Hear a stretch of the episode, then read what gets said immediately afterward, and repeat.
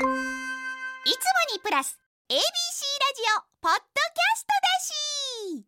なえさんこれ知ってる？理科室にある人体模型の値段は14万円。てっちりこさんからいただきました。ありがとうございます。なえちゃんこんちくわこんちくわこの前ふと学校にあるものっていくらなんだろうって興味を持って調べてみました。理科室にある人体模型は14万円。高いね。飛び箱は11万円。朝礼台は12万円。サッカーゴール43万円。んげえー、机と椅子はセットで1万8000円。黒板は20万円。チョークは白が1本5円で赤と黄色が1本14円なんだそうです。チョーク色によって値段違うんですね。飛び箱11万円もすんだ。でも確かに全体重をかけて飛び込むからと壊れないようにというか頑丈に作ってある分とかで高いのかな。あ6段全部含めて11万とかなんかね。ね。高いね。学校にあるものって意外と。壊しちゃダメだよみんな。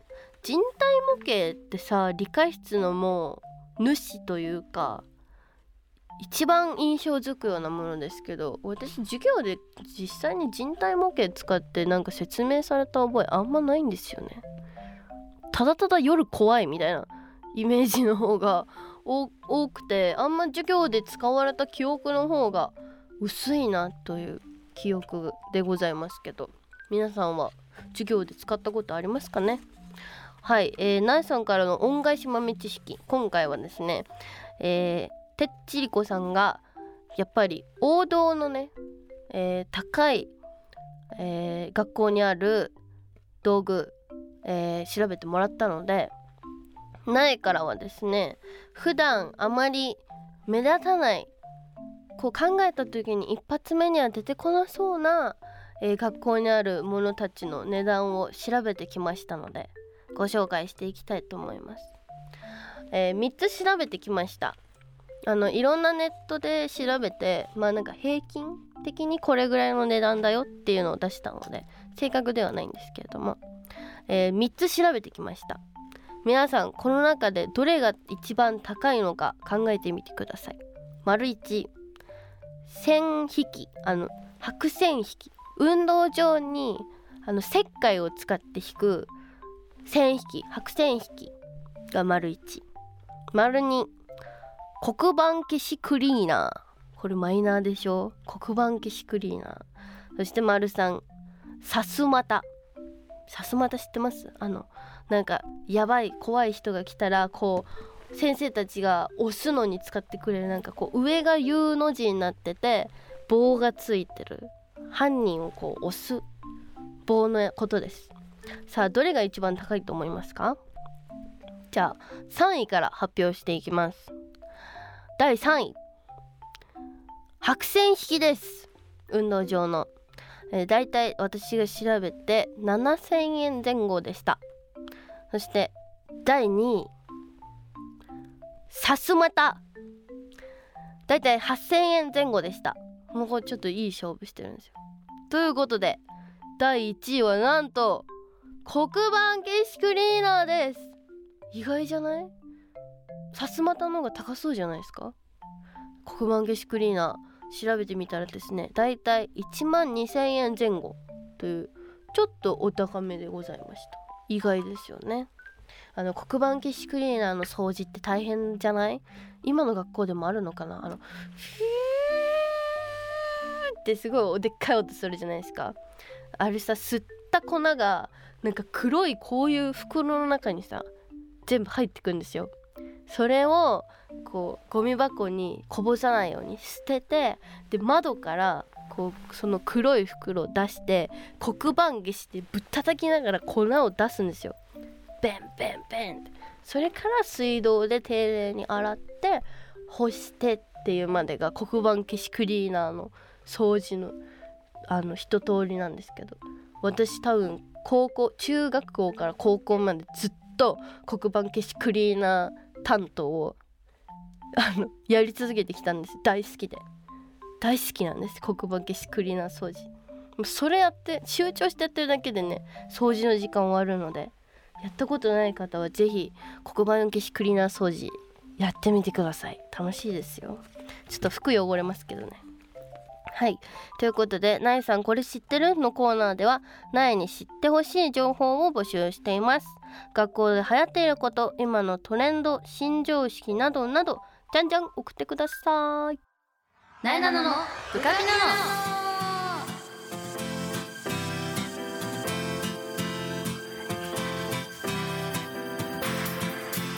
はい。改めましてなえなのですなえなののブカピなの。この番組は全国の部活生通称ブカピたちを全力で応援している YouTube チャンネルブカピのラジオ版。Z 世代の最新トレンドを番組独自の視点でご紹介していきます。まずはブカピ情報から、えー、強豪校の選手プラスともやんさんの計8人で白熱のスリーポイントシュート王決定戦をしています。めちゃくちゃ豪華じゃない？ともやさんめちゃくちゃバスケうまいんですもんね。えー、誰が勝ったのか。苗も気になるな。ちょっと見てみようと思います。皆さんもぜひともチェックしてみてください。YouTube ブカピの方で見れます。はいということで2月ももう終わりじゃん。222ゾロ目。あのうちの親友のギャルがゾロ目はいいこと起きるよって言ってたので皆さんゾロ目を見た時はなんだかポジティブな気持ちにこう向いていきましょう。いいことあるらしいですよギャル曰く、えー、最近最近と言ったらあれですけど、えー、1月は、えー、ラルムの雑誌ラルムのお渡し会イベントをさせていただきました。その話してないですよね？そうそう。そうしてきたんですよ。大阪と東京、えー、2カ所回ってきました。お越しいただいた皆さんありがとうございました。楽しんでいただけましたでしょうか。そんなねラルムのお渡し会で起こった起こったって言ったらなんか事件っぽいですけどちょっと面白かった話なんですけどあの今回のイベントのまあ制度というか私に会えるにはラルムの雑誌を1冊買ったらあのサイン本が渡せて、えー、3冊買ってもらったらお写真が撮れてとかっていう特典がついてくるんですよ。冊数に変わって。でなんでレジでこうチケットの代わりになるものをね渡してもらったのかな。まあ多分レジでその雑誌を買うとあのもらえるんですよチケットが。でまあいろんな方来てくれた中でおじいさんと言っていいくらいのまあ年上？私のお父さんたちよりも上ぐらいかなっていうお父さんがね来てくれたんです。でわあ嬉しい。こういう年代の方あんま来てくれないから嬉しいなと思っててすごい覚えてたんですよ。でまあ最後の休憩をしに控室に戻る途中あの店舗の中を通るんですよ普通に。だからこうレジで追加券を買ってくれてる人とかも見かけるわけでそのお父さんもレジにいてくれてうわ追加券買ってくれたんだと思ってすごいニコニコしてこっちも見てるしうわお父さんありがとうございますみたいな追加券買ってくれたんですか？ってちょっと話しかけたらすっごい満面の笑みで持ってた買ったばかりのビニール袋から出してくれたんですよわざわざ本を。見たら呼吸と姿勢を整えるって書いてあるんで。全然追加券の本じゃないの。ショックまでいかないですけどすごい衝撃的なあの一瞬だったのをすごく覚えてます。それが大阪での一番の 一番の記憶ですね。びっくりしちゃった。すっごいニコニコしながら姿勢と呼吸を整える。もう整えてください。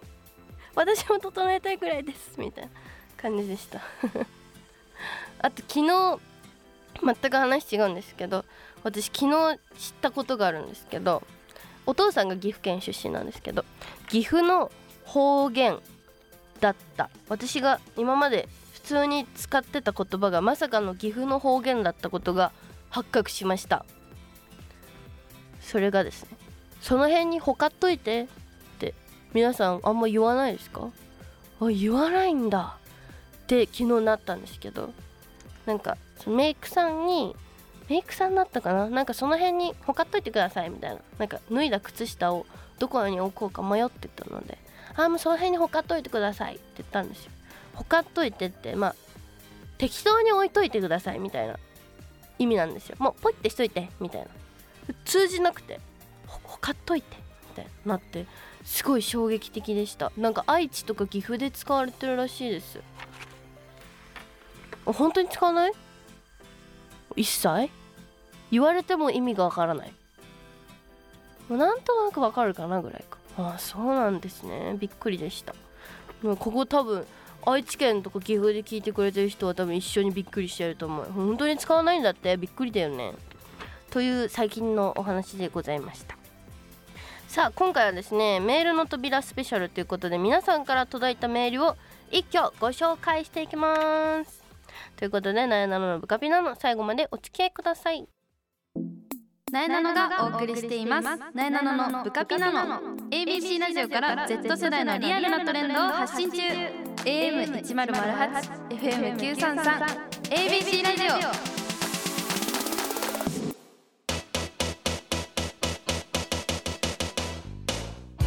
えー、メールの扉開けちゃうよスペシャル。キーということでリスナーの皆さんのお便りを一挙ご紹介たくさん読んでいきたいと思います、えー、野菜が苦手な七重ゴンのマホスケ七重七重ゴンのマホスケさんかな、えー、ありがとうございます。なえちゃんこんちくわ。こんちくわ。私は緑色の食べ物が苦手でいつか健康のためにも食べられるようになりたいと思って頑張っているのですがなえちゃんは苦手なマヨネーズが料理に出てきた時どうやってしのいでますか？ちなみにマヨネーズは私も嫌いです。苦手な食べ物を克服する方法を教えてください。よろしくお願いします。マヨネーズ全然緑色じゃないよ。ちょっと好き嫌いが多いのかな？まほすけちゃんは。マヨネーズが入ってる時って結構頻繁にあってなんか入ってなさそうなピザを頼んだのに下の方に入ってるとか入ってなさそうなバーガーだったのにめくってみたらタルタルソースが入ってたとか結構多いんですけど完全に溶け込んでいるものに関しては無理です。ポテトサラダとか。でも摘出できる場合もあるんですよ。それはですね箸を縦にこう使ってマヨネーズを取るのではなくやっぱ柔らかいので箸を寝かせてこう何て言うんですかね塗料をすくい取るかのように箸を滑らせると取りやすいです。わさびがシャリについてる時はネタを洗って水でちゃんとキッチンペーパーで拭いてでもわさびはこすったらダメなんですよ。風味からもついてるので。えぐり取ってその場合はもう食べれる人にあげるっていう風にしてます。あのだから食材によって取り方もね違うようにするといいかもしれないです。その食材に合ったように。頑張ってください。苗も食べ物嫌いなもの多いから頑張ります。続いてなえちゃんに大好きって言われたいななはさん。大好きだよ。えー、なえちゃんこんちくわこんちくわ。私は今新しい服を買いたいと思っているのですが実際に店舗で買うか通販で買うか迷っています。通販でめちゃめちゃ可愛い服を見つけたので欲しいのですがサイズなどで失敗したらどうしようってなってしまいます。なえちゃんは通販と店舗どちらで買うことが多いですか？また通販でお洋服を買う時に気をつけていることを教えてください。これは私は店舗の方が圧倒的に多いかも。まあその買う通販は買うところにもよるかもしれないですね。ちゃんとレビュー皆さん買った人からのレビューが書いてあって分かりやすい。こうこれは生地が薄かったですよとかちゃんと分厚くて良かったですよとか見れるサイトだったら普通に買うけどなんかよくわからない。写真もなんか加工されてそうななんかスタイル抜群の足が半分以上みたいな写真の通販とかは信用はあんまりできないので買わないですね。案の定この前某激安通販みたいので買ったんですよ。私ジーンズ生地のパンツだと思って買ったらもうペラペラのジャージみたいのが届いて絶句しました。写真詐欺すぎでしょさすがにと思って。まあ見極められる人はいると思うんですけど。普通にパッと見たらかなりジーンズ素材っぽい写真とかだったのでこれはもうめちゃくちゃ拡大したり透けてないかとかしっかり見た上でじゃないと通販はあんまりおすすめしないかも、まあ、口コミとかね大事ですよね。サイズとかも店舗のあの試着とかした方が確実ですしね。店舗がおすすめかな。はいありがとうございます。続いてトマトは砂糖派のつぐさん。ありがとうございます。えー、肩まで沈んで12345678910やったー。これは私の母が小さい頃に考えた歌です。考えたんかい。ちなみにお風呂上がる時に歌います。なえちゃんの家でも家族だけの独自な歌はあった？肩まで沈んで12345678910やった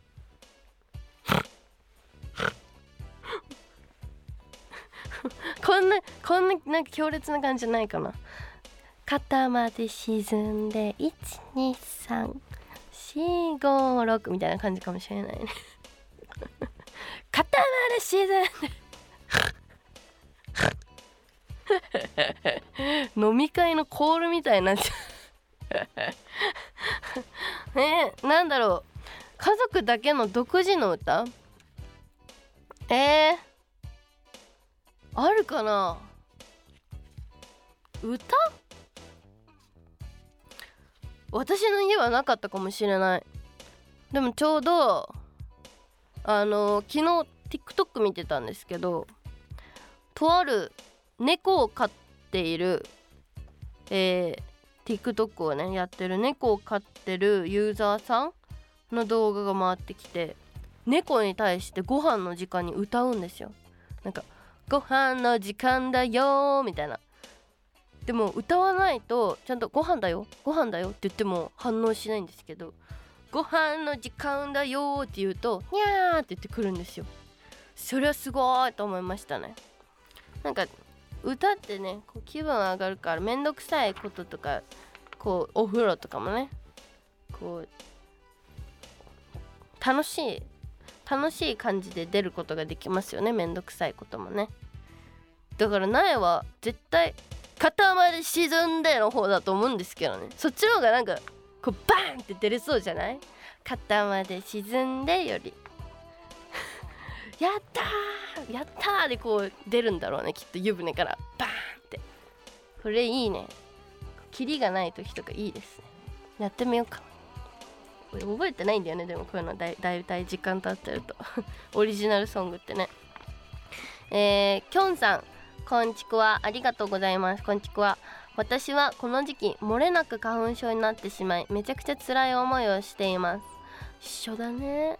この前お父さんが1箱1000円の高級ティッシュをもら買ってきてくれたんですがこれがめっちゃ良かったです。なえちゃんは何か対策ってしてますか？1箱1000円？え？どんなティッシュ？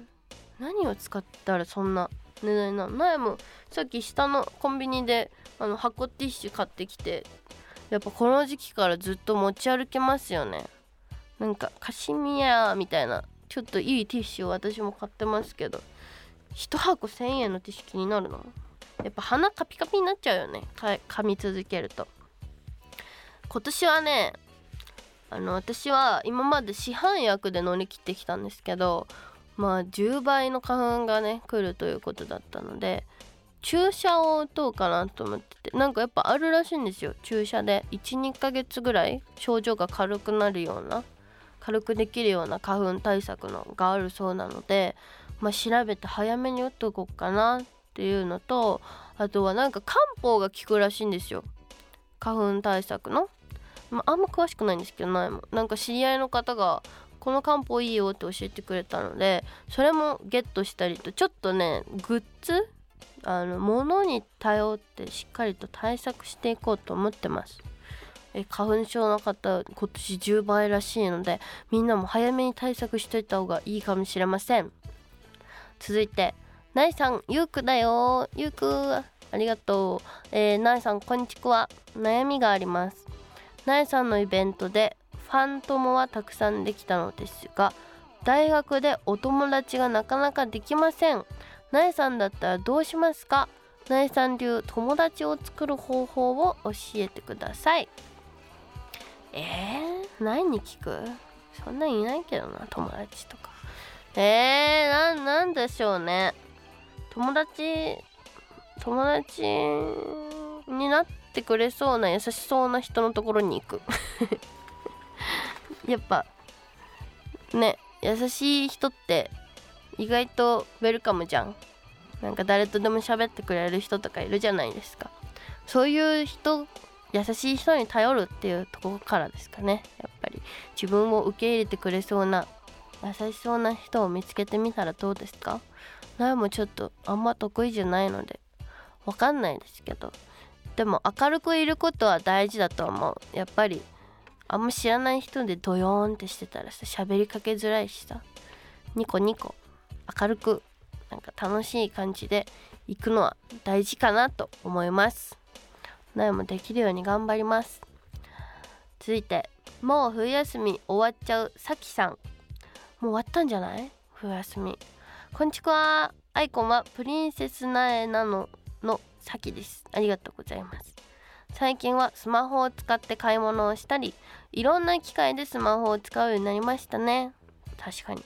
なえちゃんに質問です。LINE やインスタの DM とか文章を送るとき最後に「わら」とか「W」とか使うじゃないですか。なえちゃんはどっち派ですか？使い分けの仕方とか教えてほしいです。私は基本的に漢字の方の「わら」かもしれない。てか100%そっちかな。こ中学校高校生の時は W の方を使ってましたけどなんか年々漢字の人が増えてきてる気がするんですよ。なんか「わら」だと「わら」使うと恥ずかしいみたいな風潮がなんか流れてってんのか漢字の方が多くなってきててやっぱ少数派でいる方が違和感を感じられるかなと思ってから「わら」に切り替えましたね。あの漢字の方の。なんで W は使わない。なんか雰囲気で言うと漢字のわらはみたいな感じで W はみたいな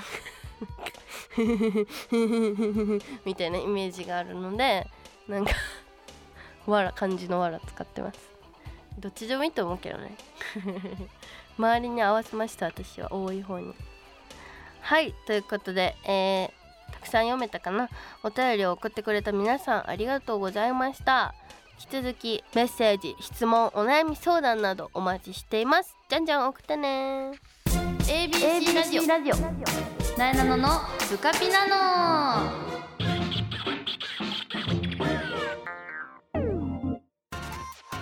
ここで番組からお知らせです。なえなののブカピナノでは皆さんからのメッセージを大募集なえに聞いてほしいちょっとしたお話や悩み相談番組の感想もお待ちしております。メールアドレスはなえなの at abc1008.com なえなの at abc1008.com までたくさんのメッセージを待っております。そしてこの番組は放送から1ヶ月間 Spotify や Podcast でも配信中です。ラジコのタイムフリーとともにこちらもチェックしてみてください。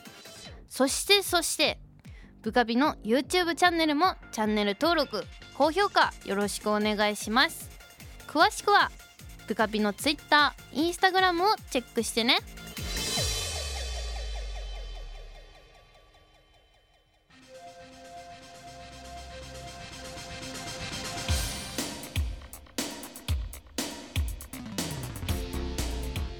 なえなののブカピなのあっという間にエンディングのお時間です。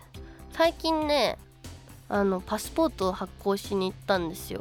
まだ受け取ってないんですけど。ああ受け取りに行かなきゃ。明日行く？あそう。あのパスポートをね申請しに行ったんですよ。久しぶりに証明写真を撮りました。あの証明写真結構混んでて並んでていろんな年代の方がね来てました。やっぱり海外旅行とかもねする人増えてきたのかなと思って見てたんですけどあのお母さん世代くらいの人が中に入ってたんですよ。あの撮るとこ呼ばれて「なんとかさん」って言われて「はい」って言って入っててスタッフさんの声が大きくてすごい聞こえてきたんですけど「あの前髪もっとずらせますか?」みたいな。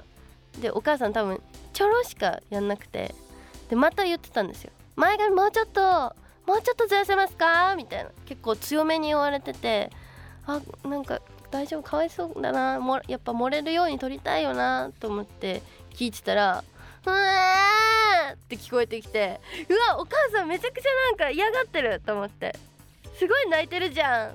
なんか前髪溶かせって言われたの相当嫌だったんだなと思ったら普通に隣で赤ちゃん泣いてるだけで お母さんが叫んでると思ったの「うー!」って言ってると思ってちょっとドン引きしてたら普通に赤ちゃんが泣いてるだけだった。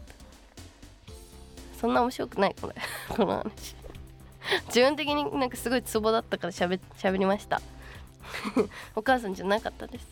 ないは別にでもそんなな前髪言われなかったんだよね。濃かったのかな？お母さんが。で意外となんか前髪とかしっかりしてくださいって言われるからパスポートとか盛りたい人はしっかりと整えて行った方がいいかもしれません。というお話でした。最後にお知らせです。ラジオを題材に新たなインタビューマガジンファンダムボリューム1が、えー、宝島社より発売中でございます。ブカピの取材載ってますのでぜひご覧になってください。そして、えー、逃走中バトルロイヤルがネットフリックスにて配信中、えー、日本テレビズームインサタデーが毎週土曜朝5時半から放送しております。地上波の部活ピーポー全力応援部カピが ABC テレビ毎週火曜深夜2時14分から放送しております。YouTube と TVer でも、えー、ブカピとやれば見れますのでぜひご覧になってください。そういえばラルムの渡し会でブカピ見て好きになりましたっていう方もいました。お父さんぐらいの方だったかな？そう。嬉しかったですね。そしてファースト写真集「ナイトナイナ」の公式 LINE スタンプナイさんが書いたスタンプも好評発売中です。ということでナイナノのブカピなの来週も聞いてね。さよなら。おやすみ